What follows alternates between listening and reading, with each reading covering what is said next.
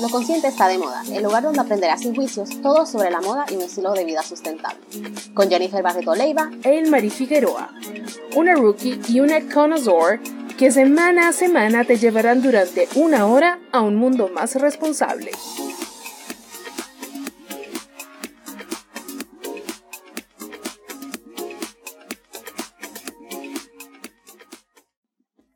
Bienvenidas y bienvenidos a Lo Consciente está de moda el programa de radio transmitido por la señal de En Movimiento Radio, emisora dirigida por la periodista Grecia Hurtado. Bienvenidos a nuestro segundo programa, muy contentas por la receptividad que ha tenido, felices porque empezamos esta jornada junto a ustedes de aprendizaje y de concienciación sobre lo que es la moda sustentable y el estilo de vida sostenible. Esta semana vamos a estar aprendiendo un tema que yo siempre había escuchado, pero hoy por fin voy a aprender de qué se trata y ya verán de qué es en algunos minutos, así que no se pueden despegar de la señal de En Movimiento Radio durante toda esta hora con muy buena música y una hora completita de muchísima información que les va a servir para aprender y para mejorar muchísimo más sus conocimientos sobre el mundo y la industria de moda sustentable y consciente. Así que dicho esto, hola Jennifer. Hola Jennifer, bien, ¿y tú? Súper emocionada, qué bueno, estoy súper emocionada de, de, estar de vuelta aquí con lo consciente está de moda. Es, vamos poquito aprendiendo, mejorando, verán quizá algunos cambiecitos en las ediciones, edición tras edición, pero es eso, crecer juntos, aprender juntos y mejorar juntos como objetivo principal que tenemos en lo consciente está de moda y mejorar y dejar un legado como mencioné María. Así que dicho esto, comenzamos el programa de la semana, el dato del día. Ahora es momento para comenzar con el dato del día. Según Imran Ahmed, editor de Business of Fashion, en el 2019 la industria de la moda a nivel global produjo 114 mil millones de prendas de vestir en los Estados Unidos nada más se consumen más de 20 mil millones de prendas por año o 64 artículos por persona por año. En nuestro segundo programa estaremos hablando sobre el greenwashing o ecoblanqueo, un tema muy importante en lo que tiene que ver la moda sostenible. ¿Qué es el greenwashing?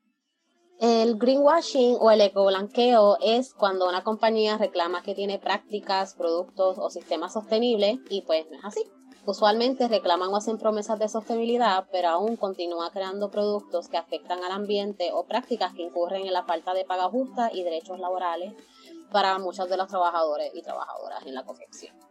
¿Esto es una práctica exclusiva a la industria de la moda o afecta también a otras industrias?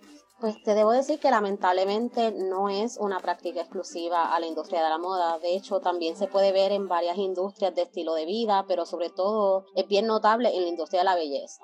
De hecho, hace poco, más de un año, hice una publicación en mi blog que hablaba específicamente de la problemática en la industria de la belleza, ya que el problema es que la industria de la belleza es menos regulada que, por ejemplo, la industria de la comida. Así que las marcas se dan muchas libertades con los diseños de empaques, de etiquetas y hasta los reclamos que suelen hacer, como por ejemplo vemos muchos empaques verdes eh, con hoja o con reclamos de productos veganos, verdes o naturales, cuando en realidad pues no son, esa no es la realidad, es más una táctica de marketing, ¿verdad? Entonces un, un gran ejemplo es cuando marcas que no son libres de crueldad, o sea que hacen pruebas en animales antes de, ¿verdad? de salir a la venta, eh, dicen tener productos veganos, cuando en realidad pues, deberían llamarse o decir que son a base de plantas, ¿verdad? Que es que están hechos con ingredientes orgánicos, etcétera, ya que el veganismo es intrínsecamente libre de crueldad. Si tú eres vegano, es usualmente, aunque mucha gente diga que es verdad por salud o por el ambiente, usualmente eso excluye, ¿verdad? Que se, se consuman animales, se usen productos animales o que se prueben productos en animales. Ya veo. Entonces, en cuanto a la moda, ¿cuáles serían ejemplos de greenwash?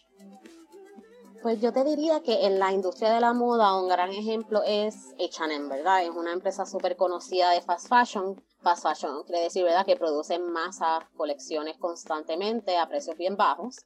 Y es una de las compañías que reclama tener metas sostenibles como una línea ecoamigable y tienen hasta una compañía hermana de segunda mano.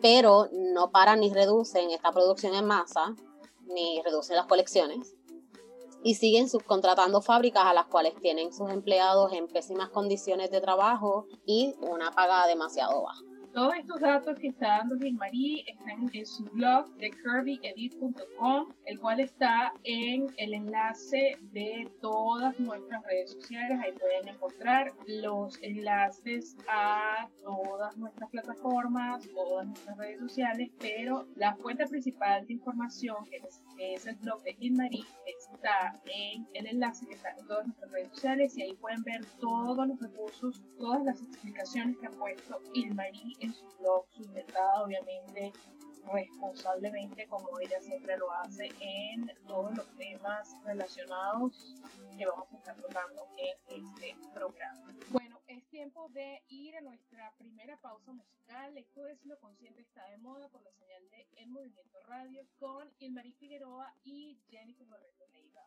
Pausa musical y volvemos.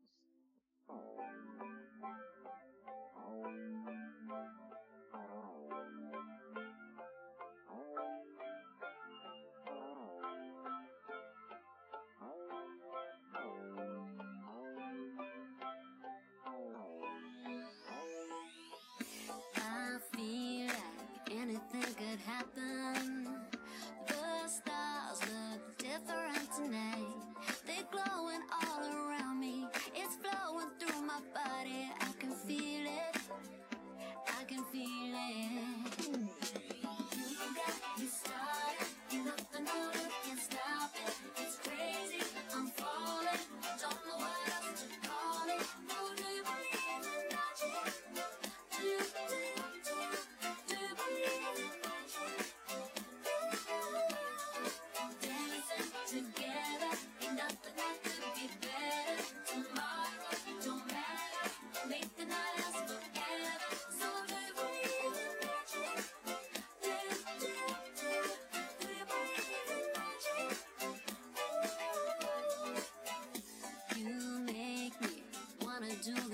something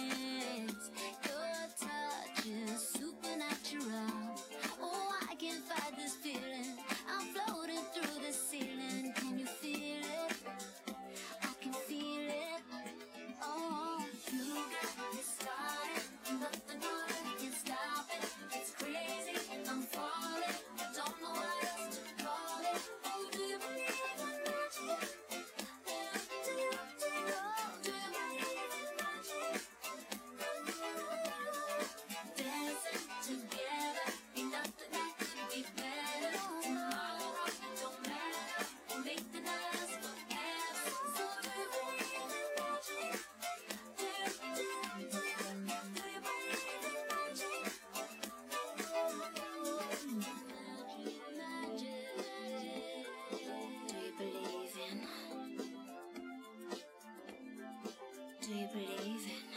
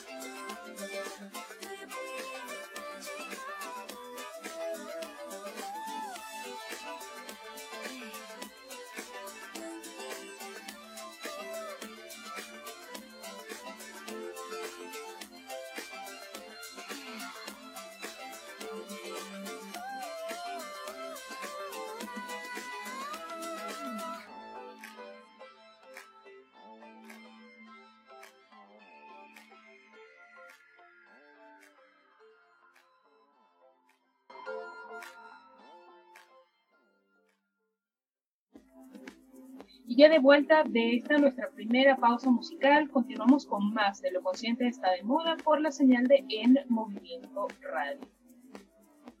Y María, mencionaste anteriormente que la industria de la belleza no está regulada. ¿Se podría decir lo mismo de la industria de la moda? Pues así es. Aunque existen varias certificaciones como las de B Corporation que considera el impacto de sus decisiones en sus trabajadores, clientes, proveedores, comunidad y el medio ambiente. También existe Blue Sign, que cubre eh, el aspecto de salud y seguridad ambiental en la fabricación de textiles. Está Cradle to Cradle Certified, dado a productos que son completamente biodegradables y compostables o que se pueden usar repetidamente. También existe Fair Trade Textile Standard, que garantiza trabajadores estén protegidos en toda la cadena de suministro, incluido su derecho a, sindicarse. Y también existen las certificaciones de Global Organic Textile Standard y Organic Content Standards, que ambas garantizan el algodón cumple con todos los estándares aprobados en toda la cadena de suministro, pero no hay una regulación que prohíba procesos o restrinja cómo se etiquetan o promueven ¿verdad? estas marcas o productos. Eh, la FTC o Federal Trade Commission, en español la Comisión Federal de Comercio, ha implementado unas guías verdes, pero son precisamente eso, solo guías, no son regulaciones. Oye, Ilmari, yo quisiera que, que, por favor comentaras algo que tú me habías explicado de un estudio que había sobre los productos que tenían bien sea en su imagen el color verde o en los stickers que los identificaban el color verde, cómo la gente relacionaba eso con vegano, sustentable, para que la gente aprenda un poquito, porque yo misma no sabía esto y después que me lo explicaste entendí y tiene perfecto sentido el, el tema del color con las etiquetas y los envases de, los productos. Sí, básicamente ellos lo que hacen es eh, llevarse por ¿verdad? la psicología del color, ¿verdad? la asociación que las personas tienen a los colores y como usualmente a la industria de productos, ¿verdad? Ecoamigables o sustentables se le asocia, ¿verdad? O se le llama muchas veces green o verde. Pues la gente automáticamente asocia este tipo de color, este tipo de iconos, como lo que son las hojas o el símbolo, ¿verdad? De reciclable, que son las flechitas haciendo, ¿verdad? Un triangulito. Todas estas cosas, como la gente las asocia ya con ser productos verdes o, o con la sostenibilidad, pues se aprovechan de eso y como no hay alguien que les pueda decir, mira, no, no puedes utilizar, ¿verdad? Estos colores o estos iconos si en realidad no eres sustentable, pues se toma un poquito de libertad creativa y entonces lo que hacen es enfocarse en diseñar paquetes que son así. Por ejemplo, Garnier es una marca que, que tiene mucho ejemplo porque casi siempre sus empaques son verdes ellos siempre su reclamación es que son productos naturales, que son orgánicos, ¿verdad? Que, que son hechos de productos o, plantas o frutas, vegetales, ¿verdad? Productos naturales, ingredientes naturales. Pero, por ejemplo, si prueban en animales para poder este, vender en China, para ¿verdad? dar un poquito de contexto y de background, la cuestión de si es libre de crueldad o no, usualmente tiene que ver con el mercado de China que ellos por ley exigen que sus productos hayan sido probados en animales, ¿verdad? Para poder asegurar,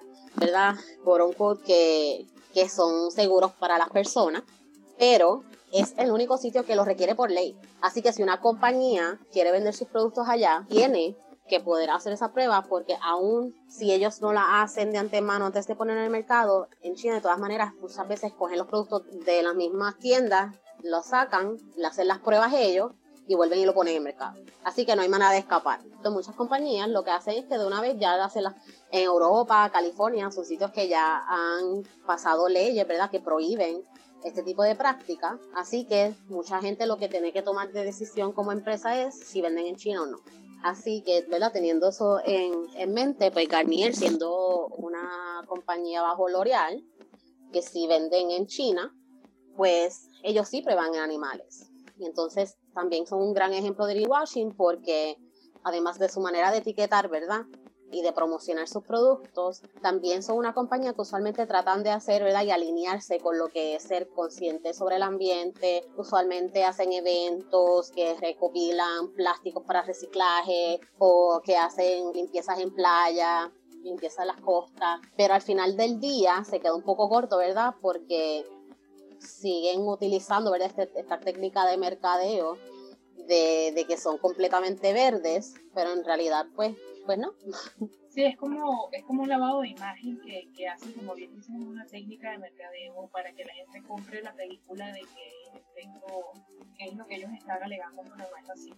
Eh, de verdad que increíble todas las cosas que yo he ido aprendiendo y bueno, y no sé nada, porque apenas estoy empezando en esto, pero siempre le digo a la gente que nada es lo que parece y esta es de las cosas que yo quiero, porque hay que nada más rascar un poquito para empezar a ver todas las cosas, que como esto que estás explicando, y esto es nada, esto es nada para todas las cosas que esconden las industrias, tanto de moda como de técnicos yo vi hace algunos meses unas pestañas que todo el mundo las promociona, todas, todas, todas, todas. Las maquilladoras, no, las pestañas maravillosas, buenísimas, y resulta que las pestañas salen muy animalitos, y es una cosa horrible, las fotos son horribles, o sea, no tienen conciencia, que eso es lo que yo digo, la responsabilidad que uno tiene que tener cuando ya uno es persona pública, primero, lo que tú quieres mostrar y promocionan las cosas y no les importa, no averiguan de dónde sale, no averiguan el, daño que se le está haciendo a la fauna. Oye, es delicado, es delicado. La gente se toma esto como que sea la ligera y es muy delicado. No lo es, y yo creo que es que mucha gente, ¿verdad?, tiene esta falsa impresión de que cuando hablamos de probar en animales es que estamos probando cosas en ratas de laboratorio eh, y que eso es indefenso y no hay problema, pero en realidad, aunque sí se prueban en ratas en ciertas ocasiones, la mayoría de los cosméticos se prueban en gatos, en perros, en conejos. Eh, además, ¿verdad? De como mencionas, que hay ciertos productos que se utilizan, pelos o, materiales que provienen de animales. Sí, no, horrible, horrible. Pero he visto una cosa, eh, todo mi respeto a la gente de PETA porque ellos son, digamos, los más visibles, pero hay otras, otras asociaciones que, trabajan con el mismo tema y hay que tener mucho estómago, mucha fuerza espiritual para manejar las fotos y los videos. No me imagino ni siquiera lo que es estar ya presencial en laboratorio porque ver las fotos es echarse a llorar, por lo menos yo. Eh, Me echo a llorar, me pongo mal, se me parte en dos el corazón, empiezo a pensar mil cosas de verdad que hay que tener un poquito más de conciencia porque no es promover por promover y, ya. Es tan irresponsable estar promoviendo dietas y pastillas para adelgazar como estar promoviendo moda fashion o este tipo de cosas que estamos mencionando acá que de verdad tan malo lo uno como lo otro y aquí seguiremos eh, tratando de educar al público para que no incurran en estos errores y empiecen a aprender y aprendamos y otra cosa que también, ¿verdad? Se puede decir de la industria de la belleza en cuestión de sostenibilidad es el empaque. No solamente en cuestión de color y de mercadeo, sino, ¿verdad? Usar mucho plástico. Entonces, ese es otro problema, ¿verdad? Que aunque tú, por ejemplo, estimules a tu cliente, ¿verdad? A tu consumidor a que recicle, porque entonces tú no estás desarrollando tus productos en materiales que sean biodegradables o que sean menos dañinos al ambiente, como el cristal, que se puede reutilizar. Eh, así que todavía no nos falta mucho, y eso es un tema que no se trabaja mucho en la belleza. Si hablamos mucho de lo de la crueldad animal, pero en cuestión de empaque y sostenibilidad eh, se habla bien poco. Así que es algo que sí definitivamente hay que seguir tocando, hay que seguir investigando, a ver si logramos estos cambios, ¿verdad? en todas las industrias posibles. Sí, una de las cosas que a mí me alegra es que he visto en, en las microempresas, que ahora se les llama emprendimientos, cuando se trata de productos de belleza, no, no me atrevería a asegurar que todos, pero sí la gran mayoría en, el en lo que es el, tema de los empaques está cambiando esa, esa percepción de no estar usando plástico, están usando más cositas de vidrio, no sé, están teniendo más cuidado, las bolsitas de papel reciclable, o sea, sí hay cambios. Lo que pasa es que hay que seguir machacando porque tampoco hay mucha información No, y lo, lo cómico que mencioné eso, que son, son empresas que están comenzando o que se idean, ¿verdad? Desde la base, comienzan con ese ideal, ¿verdad? De tener sostenibilidad como parte de su DNA como compañía. El problema son estos conglomerados que no están haciendo, que son los más que contaminan, que son los más que verdad hacen daño al, planeta y en cuestión verdad de, de, cómo tratan a sus empleados por toda la cadena pero, pero sí, ahí vemos, ¿verdad?, la conciencia de que cuando algo se idea desde un principio de una manera sostenible, puede hacer un gran impacto como marca y, ¿verdad? Y, y al final del día inspirar a los, a los consumidores a ser más conscientes. Así que yo creo que es algo que pueden aprender las grandes compañías de las pequeñas. Me he puesto a observar el tema, no te voy a mentir. Yo creo que aquí lo que está jugando un papel peligroso es el factor tiempo, porque las industrias están pensando en el timing de producción de los productos. Y cuando tú comparas una industria o una fábrica grande versus una compañía pequeña, obviamente la cantidad de pedidos no va a ser igual. Pero insisto en lo que dije en el primer programa, si uno quiere hacer las cosas, uno busca la forma de repente, mira, es hasta chévere porque das fuente de empleo a mujeres que pueden hacer bolsas con papel reciclable, qué sé yo, estoy aquí inventando lo loco. Pero es, es, querer hacer las cosas y no hay la voluntad. Aquí está el problema todo la pero sí se puede. Eso así, es, que diste en el, diste en el clavo. Porque e, esa, ese es el problema, es como tú mencionas, es el consumerismo desmedido, es, es al punto en que han llegado las compañías, ¿verdad? En cuestión de mercadeo, de empujarte tanto a consumir, que lo que hacen es producir y producir. La misma industria, eso aplica a ambas industrias, belleza y moda. El, el turnaround, ¿verdad? O el ciclo de sacar productos nuevos es constante. Es uno detrás del otro. O sea, tú puedes ver marcas de maquillaje que te tenemos, ¿verdad? Esta colección ahora para julio pasó agosto, ya para septiembre están lanzando, octubre están lanzando otra. Y así también la, industria de la moda, Fast Fashion, Forever 21, H&M, Boohoo, todas estas compañías, ¿verdad? Que, que, lo que buscan es imitar las tendencias de pasarela y darlas a un precio más, ¿verdad? Accesible, entre comillas. Que hacen eso, cada dos semanas te sacan una colección nueva para seguir pisando, ¿verdad? Corriéndole los talones a, ¿verdad? El empuje, ¿verdad? del consumo, seguir empujando a la gente a, desechar, ¿verdad? Y seguir consumiendo cosas nuevas. Y yo creo que ahí es que también hay que, que también hacer un poco de cambio, ¿verdad? En, en la cantidad de producción y en cómo mercadeamos, ¿verdad? Ese consumo. Y a mí me da mucha risa porque es una carrera tonta que tiene de producir para que les compre no sé quién, porque por más que haya gente y vendan cosas muy bonitas, todo está muy bien. Económicamente hablando, llega un momento que el sistema se traba y por eso es que, por ejemplo, cadenas como Forever 21 han tenido que ir a la bancarrota. Y muchas están siguiendo el ejemplo de Forever 21. Entonces, yo prefiero tener una empresa bien constituida, con una buena base, que sea sólida en el tiempo, a tener 80 sucursales, 1000 sucursales, muy bien, eh, eh, eh, cometen inclusive el error de que en la misma cuadra, en el mismo blog, tuve dos Forever 21. Eso no tiene lógica. Entonces, eventualmente terminan yendo a bancarrota y esta llega la empresa. económicamente hablando, es muy bueno cuando tú quieres formarte un patrimonio de forma rápida, pero no cuando quieres formarte un patrimonio de forma responsable. Entonces, eh, no, no, tiene mucho sentido armar una presa así, además del daño que se le hace al ecosistema y las cosas que ya hemos ido hablando y seguiremos hablando en este espacio.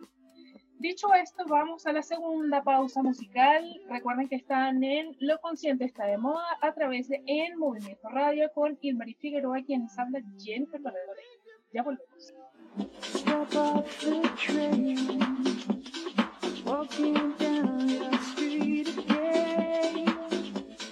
It's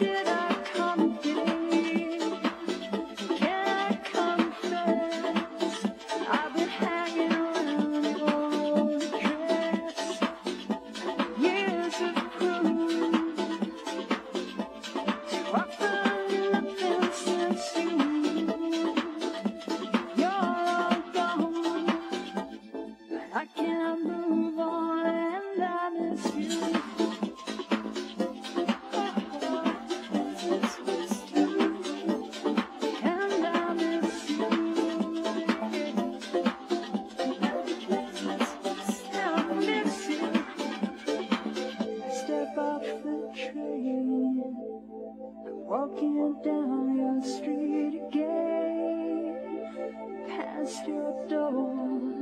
I guess you don't live there anymore. It's years since you've been there. And now you've disappeared somewhere. I got a space. You found some better place, and I miss you.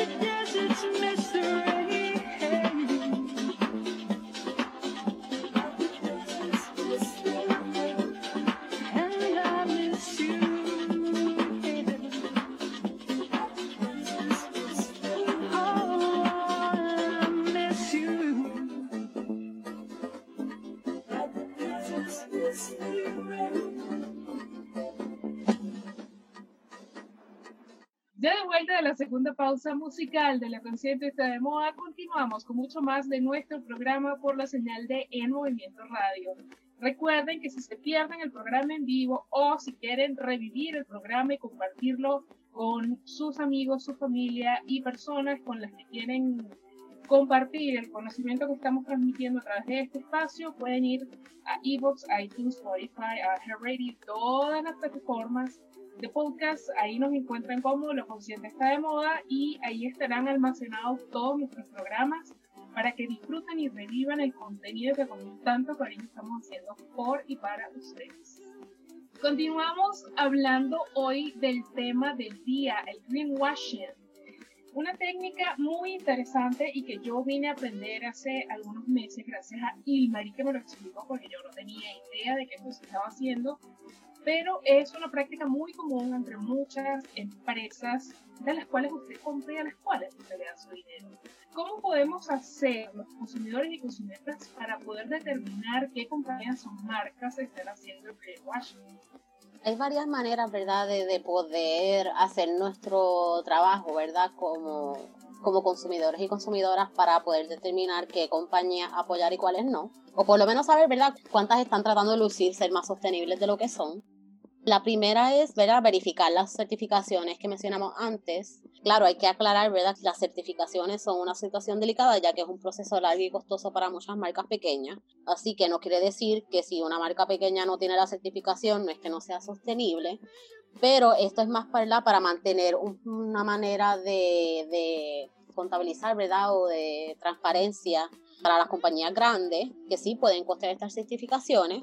Ya en cuanto a las compañías más pequeñas, lo que puede hacer es, ¿verdad?, los próximos pasos que tenemos en la lista, que así ayudan, ¿verdad?, a determinar en estos casos en particular que no hayan certificaciones. El segundo paso que podemos tomar es, ¿verdad?, cuestionar y verificar el proceso. Si hacen reclamos que tienen prácticas o productos sostenibles estas compañías, hay que verificar, ¿verdad?, si, es, si eso es lo correcto. Por ejemplo, si dicen que utilizan retazos o deckstock, que ¿verdad? es telas que sobran de colecciones pasadas, los diseñadores, usualmente los diseñadores compran estas telas, ¿verdad? Por rollo. Y muchas veces usan la cantidad que sea por una colección y si compraron rollos de más, pues ahí se quedan en almacén y en archivo y nunca las utilizan. Así que hay muchas de estas compañías que lo que hacen es, ¿verdad?, comprarle esos rollos este, sobrantes a los diseñadores y a base de esa tela, entonces que construyen sus piezas. Así que si ese es su, su reclamo, ¿verdad? Pues ver si en su website o en sus redes tienen, ¿verdad?, especificaciones o detalles sobre estos procesos, si tienen, ¿verdad?, fotos o contenido este, que sea tras de las cámaras, ¿verdad? O behind the scenes. Si no, también tú puedes escribirles y preguntarles directamente a su email. Muchas veces así es que se verifica, ¿verdad? Estas compañías, si en verdad son cruelty free o no.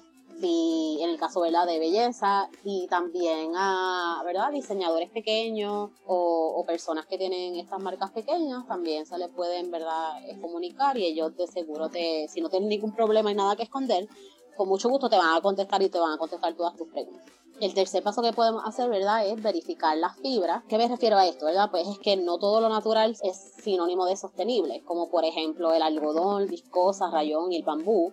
En este caso, todo depende de cómo es suministrado, ¿verdad? Estos recursos, estas telas, estas fibras, si causan deforestación, si tienen, ¿verdad? Se utilizan pesticidas o químicos como parte de su producción.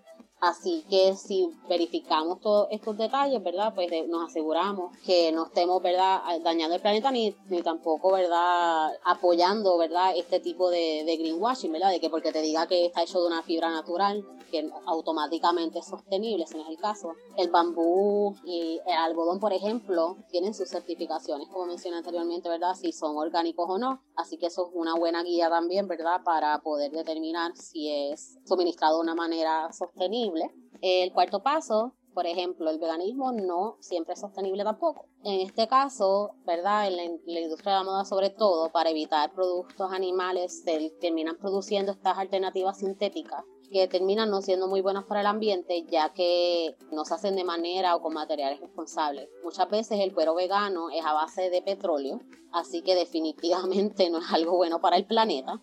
Así que tenemos que buscar otros materiales que no sean a base de petróleo. También podemos buscar materiales que sean biodegradables. Por ejemplo, hay esta tela que se llama piñate, que es desarrollada, ¿verdad? A base de la piña, como dice su nombre. Y si es, ¿verdad? Más hecha de una manera más sostenible y que al final del día no va a terminar dañando el planeta. Y también en el caso del cuero, pues se puede buscar de segunda mano o vintage y ahí pues estás alargándole la vida, ¿verdad? A esa pieza sin tener que incurrir, ¿verdad? En que se vuelvan a matar un animal eh, para poder tener cuero nuevo.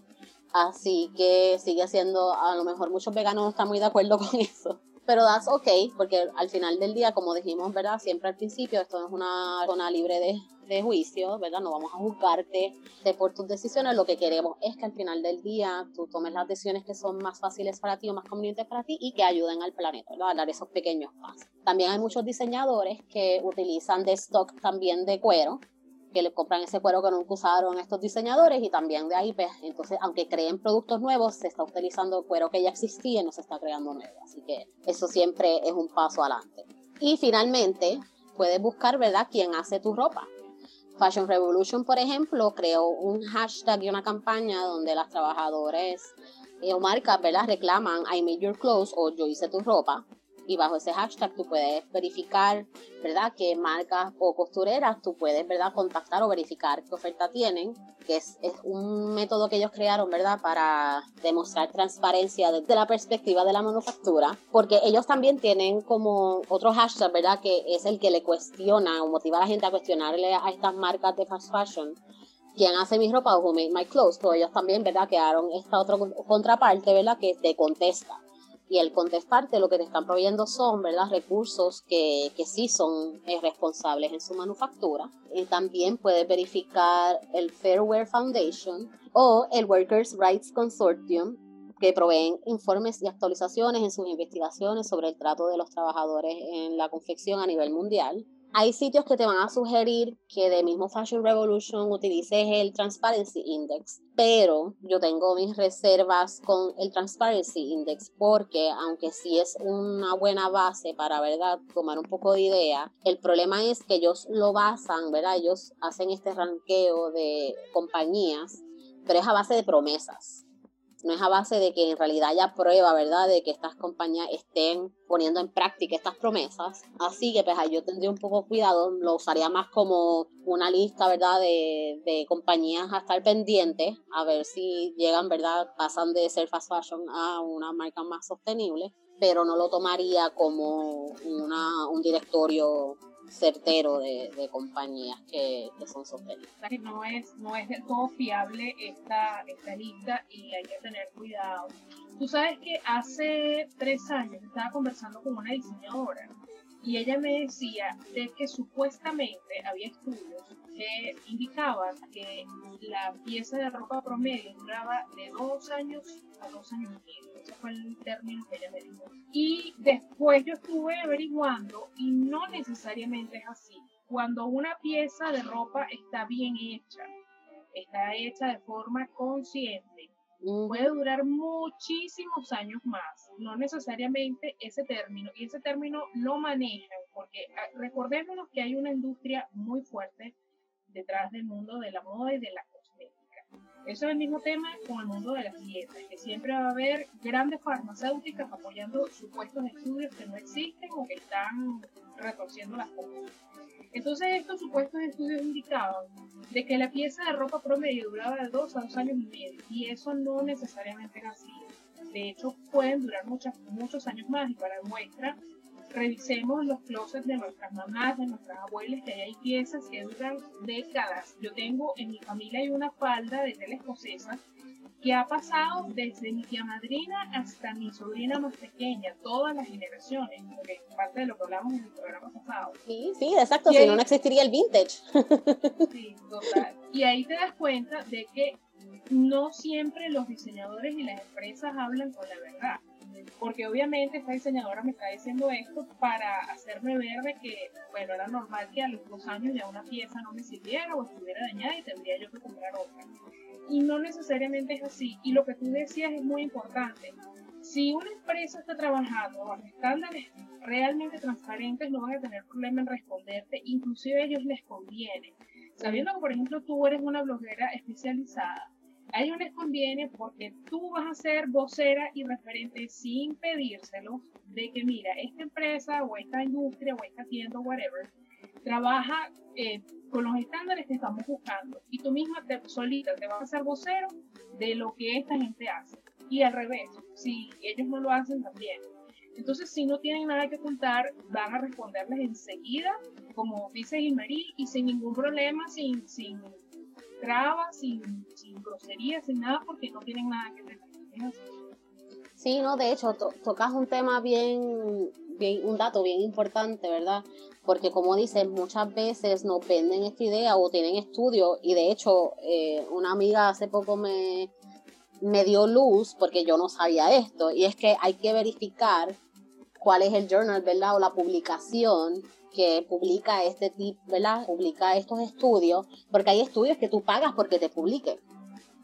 Así que ahí puede haber, ¿verdad? Un poquito de, de bias, ¿verdad? O de conflicto de intereses So, eso es algo que hay que verificar, porque muchas veces, como tú dices, hay industrias que pagan para que se, se hagan estos estudios que le favorecen, no que sean ¿verdad? neutrales o que, o que sean factuales, sino que simplemente es para, para poder decir como te estaba reclamando esa diseñadora, no, es que este es el estándar de una pieza. Cuando sabemos que definitivamente no es cierto, porque como te dije, y tú estabas muy bien explicando, si no, existiera el vintage, si no, existieran todavía piezas, ¿verdad? De hace cuántos años atrás, porque vintage es algo que sea 20 años en el pasado o más, pero sabemos que existen todavía piezas de los 1800, o es más, yo creo que hasta en museos hay piezas desde sabe Dios cuándo.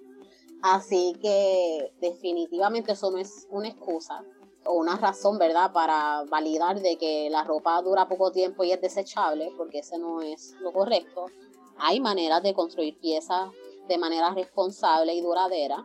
Y eso es lo que ellos no toman en cuenta y no les importa, porque al final del día estas compañías lo que quieren es generar el ingreso rápido y no están velando por ver a la longevidad, el estado del planeta, porque al final del día, ¿verdad? ¿Para qué tanto dinero, como estamos hablando la vez pasada, si después no va a haber planeta y no va a quedar nada para que te va a servir. Pero en el, ellos lo que les importa es a la hora y el venderte y hacer ese dinero, así que por eso entonces no, nos recae el hacer nuestro, nuestro trabajo como consumidor y parte de ello, ¿verdad? También se debe mucho a, a, los activistas que sí van y abogan por cambios de leyes y por cambios de, legislación para que estas compañías respondan y sean responsables por, por, lo que hacen y cómo afectan a las personas y el planeta.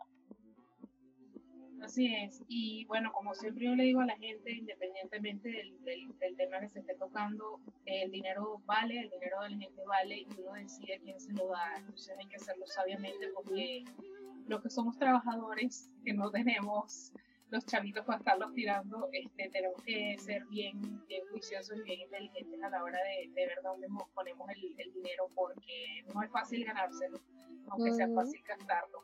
Así que hay que, hay que tener cuidadito con, con en qué invertimos la plata. A mí siempre me, me encanta contar que además de la, de, la falda esta que te cuento, yo tengo carteras que son de mi abuela desde hace 40 años. Yo lo único que tuve que hacer fue cambiarle el forro interno.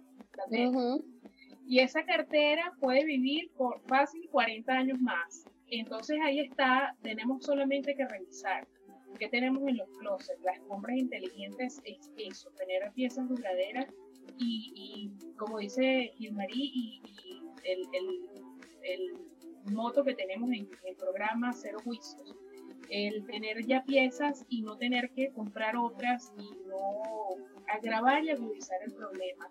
Busquemos en los closets, tenemos muchísimas cosas maravillosas que pueden servir, chaquetas de los papás, correas, qué sé yo, tantas cosas que hay que, que, se les puede dar la vuelta, se les pone tela, se cosen ruedos, ahí hay, hay, siempre forma de, de, arreglar las cosas, solamente es ponerle amor a la ropa y, y a los accesorios que tengamos y nada, darle la vuelta a las cosas. en la ropa también uno demuestra la autoestima, yo siempre lo digo, en las cosas que uno compra y como uno compra.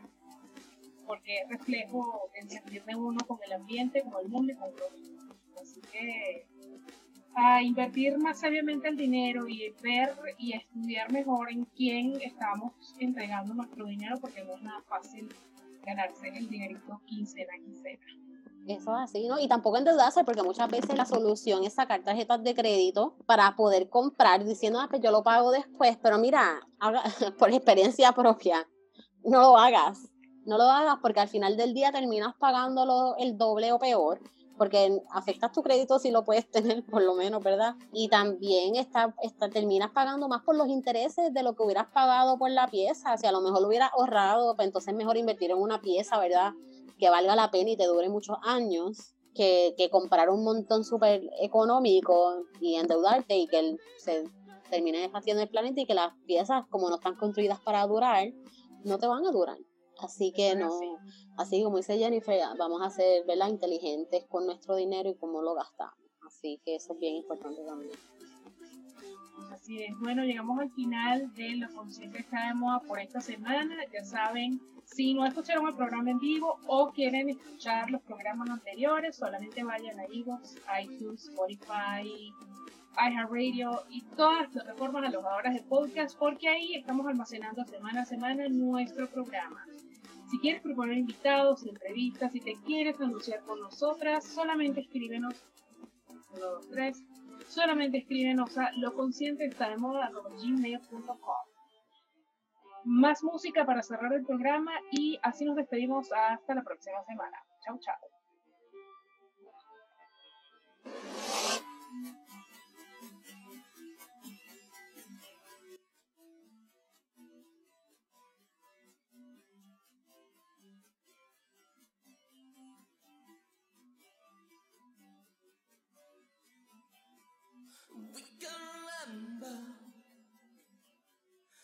Swimming in December, heading for the city lights.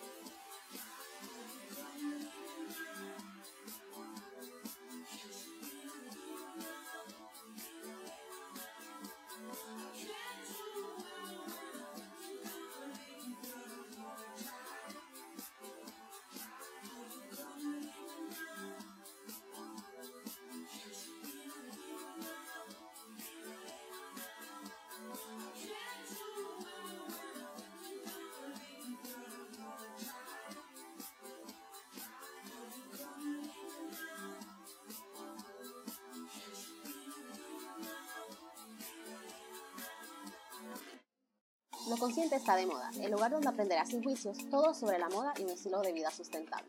Con Jennifer Barreto Leiva, El Mari Figueroa, una rookie y una connoisseur que semana a semana te llevarán durante una hora a un mundo más responsable.